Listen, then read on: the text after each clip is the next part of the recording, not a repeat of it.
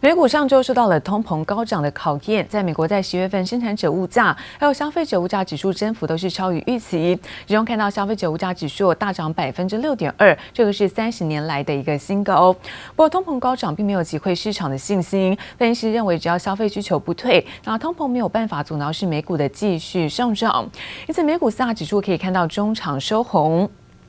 那么道琼部分哦，大涨将近有一百七十九点，涨幅部分是百分之零点五零。科技股纳达克上涨一百五十六点，涨幅部分有百分之一。标普五百指数上涨百分之零点七二，而费城半导体则是收高百分之零点八零。另外看到呢，是在欧洲的相关消息。欧元区在九月份工业生产虽然是月减百分之零点二，但还是优于预期。投资人关注哦，包括企业的财报消息之外，又对于通膨升温是有一些隐忧。因此盘面上，我们看到在民生用品、包括奢侈类股走高之下，旅游休闲类股呢反倒是震荡下挫。那欧股主要指数可以看到开高之后震荡的一个小涨，而中场德国小涨是百分之零点零七，而法国涨幅则在百分之零点四五。美国电动车新创公司 Rivian 风光无限，才刚挂牌两天，市值就冲破一千亿美元大关，超越福特和通用两大传统车厂。A two-day total of about 50% from its 70 day, $78 IPO price. These big IPOs, you get a next day sell-off. Not today. And yesterday, this is kind of like sealing the big bet that investors are making on, Uh, are putting money to work in that EV wave, right? Rivian 股价连日飙涨，除了持股两成的大股东亚马逊受惠，福特的持股也占了百分之十二，如今持股价值超过一百二十亿美元。这天美股市场上还有个重磅消息，道琼成分股交生宣布将在未来一年半到两年之内将公司一分为二。J and J News and the announcement that that company is going to be separating its consumer business from the rest. So what is this going to look like? The remaining business, the pharmaceutical and medical devices business, is a much larger business, about $77 billion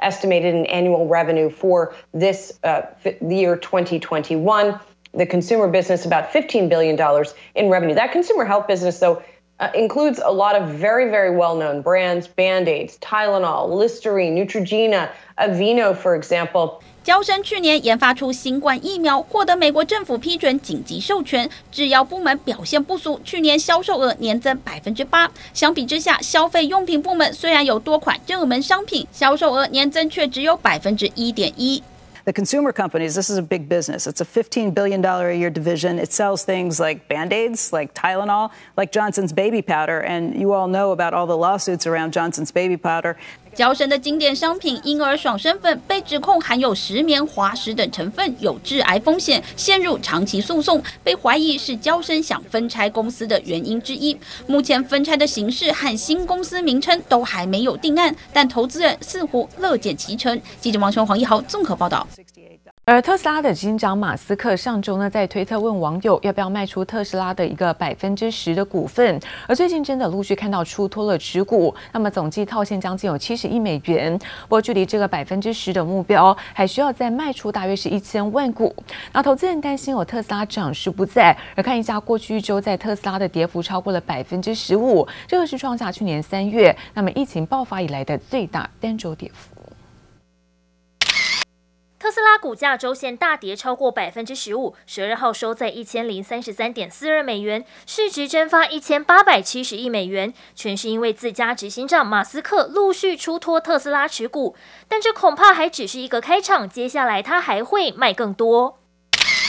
马斯克先前在推特问网友要不要卖出百分之十特斯拉股票，结果过半都表示赞成。所以他先是卖出五十七亿元的股票后，十二号又再度出脱价值十二亿美元的特斯拉持股。截至目前为止，他已经卖出六百三十六万股，总计套现六十九亿美元，约新台币一千九百六十亿元。距离他设定的百分之十约一千七百万股的目标，等于他还有约一千万股特斯拉股票待售。teaches us what Elon did is that no matter how great a company is, from time to time, it does make sense to book some profits, take some chips off the table for portfolio diversification purposes. So we feel that that, more than anything, is a great takeaway from what he did. 尽管马斯克的抛售引发投资人担心特斯拉股价涨势即将结束，不过仍有分析师参考亚马逊、微软和脸书等公司创办人抛售记录和股价走势。 马斯克这次抛售公司部分股票，从长远来看，应该不会拖累特斯拉股价。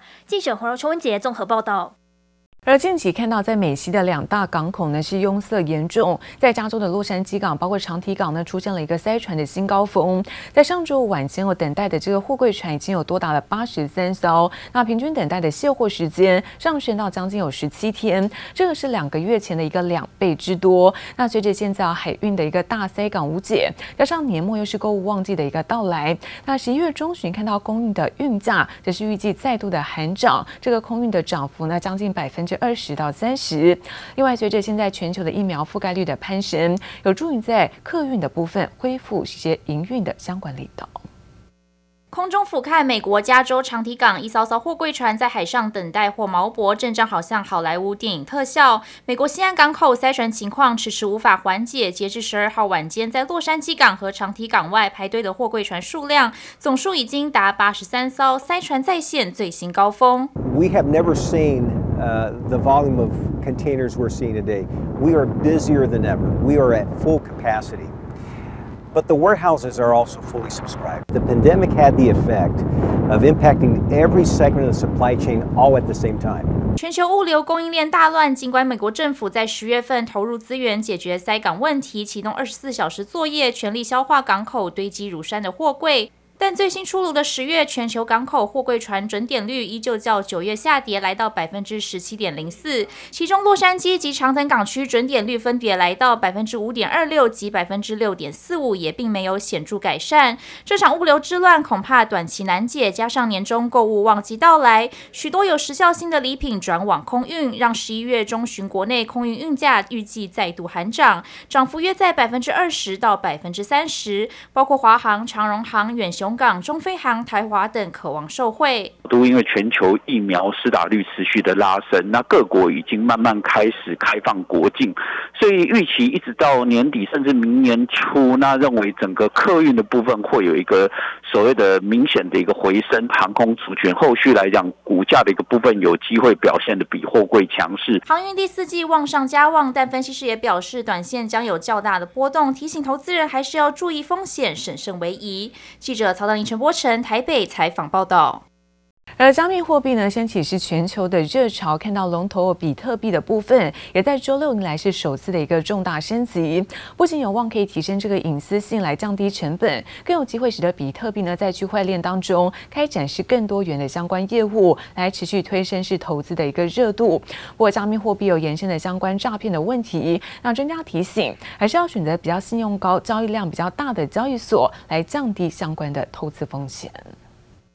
好像爬楼梯一样不断往上攀高，加密货币龙头比特币深受币圈喜爱。继四年前升级后，如今将在 Taproot 重磅升级，不只能提高投资人最在意的隐私性，有效降低成本，更跨入新智慧型合约领域，有望打造更健全的比特币生态系。它占市场总市值的百分之五十以上，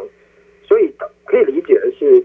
大部分的钱其实都在比特币里面。比特币如果开创一个智能合约新的应用，然后开创出自己的 DeFi，甚至是有自己的 NFT，其实大家是非常期待，尤其是比比特币的狂热分子们。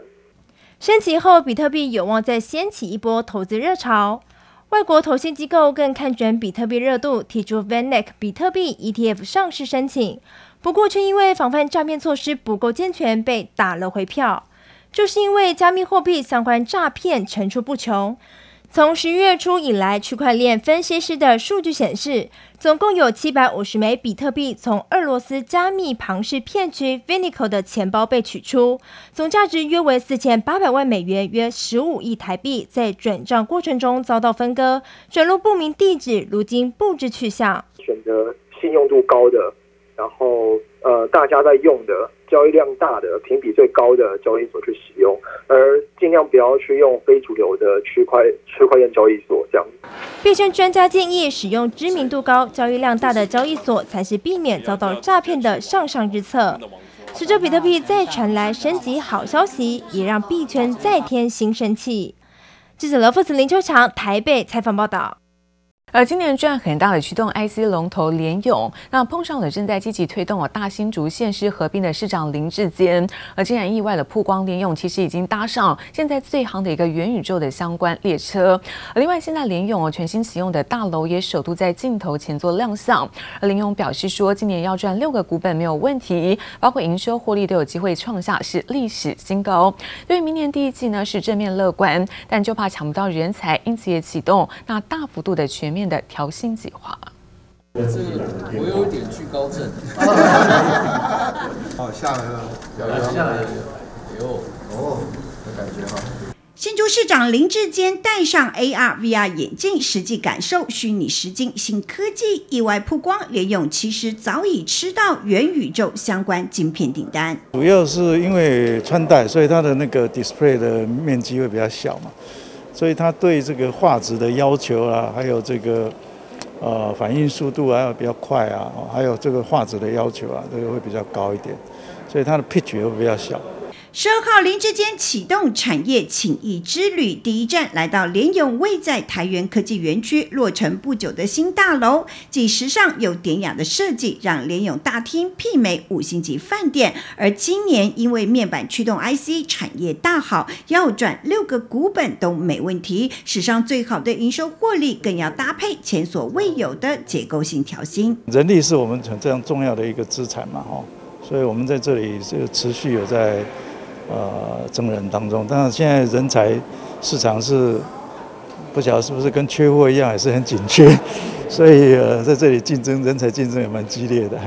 抢人留才，联咏不止调薪，每年还有六万三的旅游补助，同时生一个孩子，每个月再给五千元津贴，一直到六岁，这也让市长林智坚好生羡慕。而大新竹的合并议题跟产业更是紧密相连，因为这个美中贸易战的关系，呃，全球供应链呃正在重组哦，那这正是台湾跨入呃这个世界呃最好的一个机会哦。那我觉得，呃，新竹尤其关键。李咏在会中也难得展出多样新产品，这个车用 TDDI 晶片也已切入 BMW 旗舰型纯电动车款，而明年第一季营运也值得期待。记者朱月英、杨哲新竹采访报道。而代工大厂广达在第三季的最后存益达到九十三点七二亿元，年增超过一倍，而 EPS 部分是二点四三元，是创下新高。对于在缺料何时缓解，而副董事长梁次正直言说很难预估，有厂商认为呢要到明年底才能够来做缓解。另外一家看到代工厂英业达在第三季的最后存益是达到二十八亿元，年增呢是一点四七倍，EPS 部分零点七八元，创下六季的新高。代工大厂广达第三季税后纯益九十三点七二亿元，季增将近两成，年增超过一倍，EPS 二点四三元，同步改写新高。虽然笔电出货下滑，不过毛利率冲上百分之六点七六，再创新高。展望未来，笔电需求持续强劲，第四季出货可望增加一成以上，明年力拼优于产业平均水准。面对缺料议题，副董事长梁次正直言，何时缓解很难预估，甚至有部分厂商认为要到明年底才能缓解。此外，元宇宙商机，广达也表示，在运算端、终端装置都已经布局数年。代工厂英业达第三季税后纯益达到二十八亿元，季增百分之一百四十七，年增百分之四十五，EPS 零点七八元，创下近六季新高。展望明年，三大产品线当中，伺服器动能最强，已经拿到新平台的订单，客户包括北美和中国 MB 和智慧装置也将正成长，整体营收预估年增两位数，明年资本支出将达到三亿美元。股王系列第三季 EPS 十九点六九元，毛利率跳增到百分之五十六点二五，双双创下历史新高。展望第四季，董事长陈伟表示，整体需求持续上旺，不过受限代工产能，预估第四季营收将持平或是略增，也看好明年营收将年增两到三成，可望续创新高。大同十二号公告，法人董事改派代表人，原本大同董事林清祥将改由颜扬和瑞星营独董严大和接任。大同积极调整营运体质，除了找来行政法规背景完整的严大和之外，日前也延揽大师科董事长沈博言担任执行副总。借此将旗下系统事业太阳能电厂及储能系统以及重电系统打造成专业整合供应商。如今大同董事会成员再出现异动，营运动向也备受关注。记者综合报道。